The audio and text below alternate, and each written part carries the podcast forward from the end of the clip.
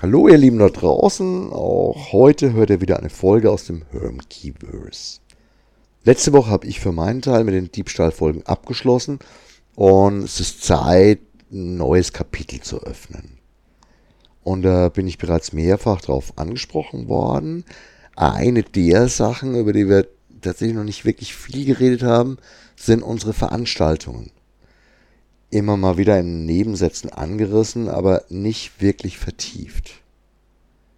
Ich beschränke mich dabei mal auf die Veranstaltungen aus der Zeit, in der Bernie und ich gemeinsam im Laden waren. Über die allerersten Anfänge und die Prä-Roman-Boutique-Ära haben wir ja ausführlich in Hermges Historie gesprochen. Ganz am Anfang stand, gleich nach meiner Rückkehr aus Nürnberg, unsere allererste Live-Rollenspiel-Convention in der fränkischen Schweiz das erste größere Event von uns organisiert, federführend von meiner damaligen Lebensgefährtin Uli, initiiert und gemanagt. Ein Riesenspaß, ein wenig der Zeit voraus, aber eben nur am Rande zum Laden gehörig.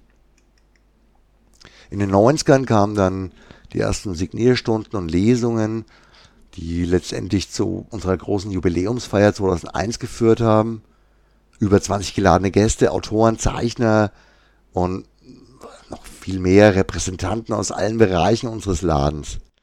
Ein echtes Fest und alles im Laden. Ich wollte aber eigentlich mehr. Und so gab es dann einen Mini-Comic-Salon in Würzburg, im Fechenbachhaus, in der Stadtsparkasse, im Zauberberg und im Zaubergarten. Überall waren Ausstellungen, waren Events, waren Aktionen das hat ganz gut funktioniert, war aber noch nicht das, was ich wollte. Mir schwebte eine regelmäßige Convention in oder um Würzburg mit multiplem Charakter vor. Bücher, Spiele, Comics, Mittelalter, Live-Rollenspiel und was weiß ich alles. Möglichst in einer perfekten Location und unbedingt regelmäßig. Träume halt. Immerhin. Drei Jahre in Folge war dann unser Wochenende am Sonnenstuhl. Brot und Spiele. Jeweils von Freitagabend bis Sonntag mit jeder Menge Programm, VIPs, Turnieren, Workshops und so weiter. Damals war Kaspar Schmidt, ein alter Freund von mir, der Betreiber des Restaurants am Sonnenstuhl, mit großem Biergarten und einer riesigen Festhalle, nebendran noch eine Zeltwiese, direkter Zugang zur Natur für entsprechende Live-Rollenspielanteile. Die Liste der Spieleentwickler, Autoren, Musiker, Feuerspucker, Schaukämpfer und was weiß ich noch alles für Celebs und Helfer und Unterstützer ist ellenlang. Die gut zwei Tage waren prall gefüllt mit Programmen. Jeder, der dabei war, kam auf seine Kosten. Es war einfach ein Riesenfest. Selbst in den Nächten gab es offizielle Programmpunkte. Grusellesungen um das Herdfeuer einer eigens dafür organisierten riesigen Jurte, Feuershows mit Frank und Frei und natürlich gruseliges, nächtliches Live-Rollenspiel. Im letzten Jahr, 2006, hatten wir dann sogar ein Live-Konzert am Freitagabend mit Amber, einer Band um Martina Nöth, die selbst Autorin von verschiedenen Romanen und Abenteuern ist. In der Band waren illustre Gestalten wie Florian Don Schauen, damals einer der wichtigsten Köpfe Aventurien, sozusagen der Wegweiser der Welt des schwarzen Auges. Die Qualität der geladenen Gäste war für eine noch relativ kleine Convention fast schon ein bisschen der Overkill. Aber ich wollte ja eigentlich was noch viel Größeres initiieren. Es sollte ein dauerhaftes und fixes Event in jedem Jahr werden. Wir hatten im ersten Jahr so um die 300 Gäste über das ganze Wochenende. Platz war jede Menge vorhanden.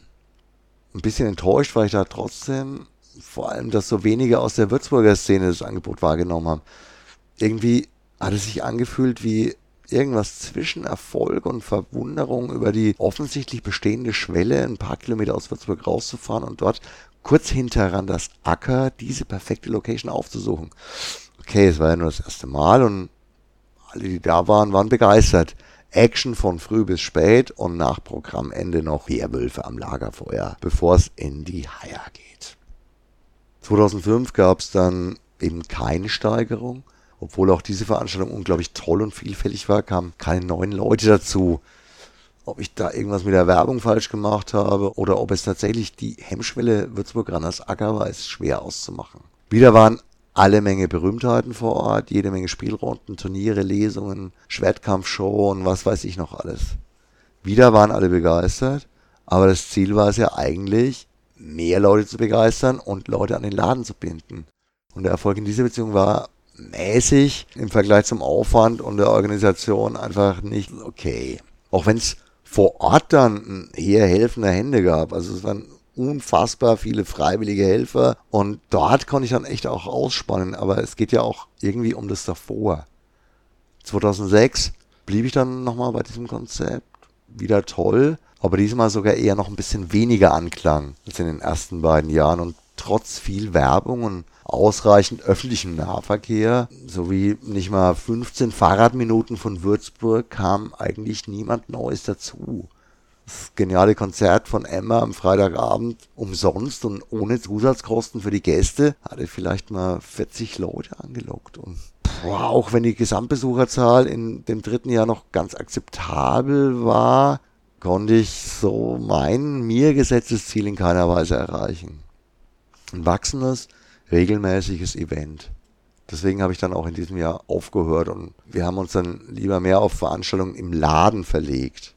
Bis heute höre ich noch oft begeisterte Kommentare von Leuten, die damals dabei waren. Immer wieder werde ich gefragt, ob ich nicht wieder mal sowas machen möchte. Und ja, würde ich prinzipiell schon gerne. Und ja, ich bin auch manchmal ein bisschen größenwahnsinnig und will mehr als geht. Aber im Endeffekt muss sich zum Schluss auch für den Laden lohnen da haben wir in späteren Jahren immer wieder bessere, wenn auch kleinere Events abgehalten. Über unsere Events und auch über die Cons, auf denen wir nur vertreten sind, teilweise von Anbeginn, also ab dem ersten Jahr, wird es noch weitere Folgen geben.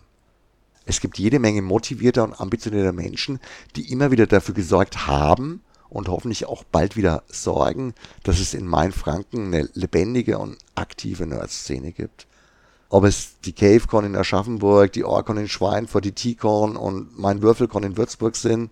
Auch wenn ich selbst mit dem Projekt abgeschlossen habe, brennt es vorher weiter und ich bin froh, dabei sein zu dürfen. Und wenn es nur mit einem Stand oder ein paar kleinen Spielrunden ist, wie gesagt, hoffentlich bald wieder. Das war jetzt eine ganz persönliche Nostalgierunde für mich. Übrigens auch im Sinne meiner Aussage von neulich und der wunderbaren Antwort vom Mitch. Lieben Dank für die mutige Offenheit. Authentisch Spaß und Freude wiederfinden. Bin dabei. Ich sage nur, je mehr dabei sind, desto besser. Ich hoffe, es hat euch Spaß gemacht. Vielleicht hört ja auch der ein oder andere diesen Beitrag, der damals dabei war. In diesem Sinne wünsche ich euch ein schönes Wochenende. Ciao, arrivederci, euer Gerd.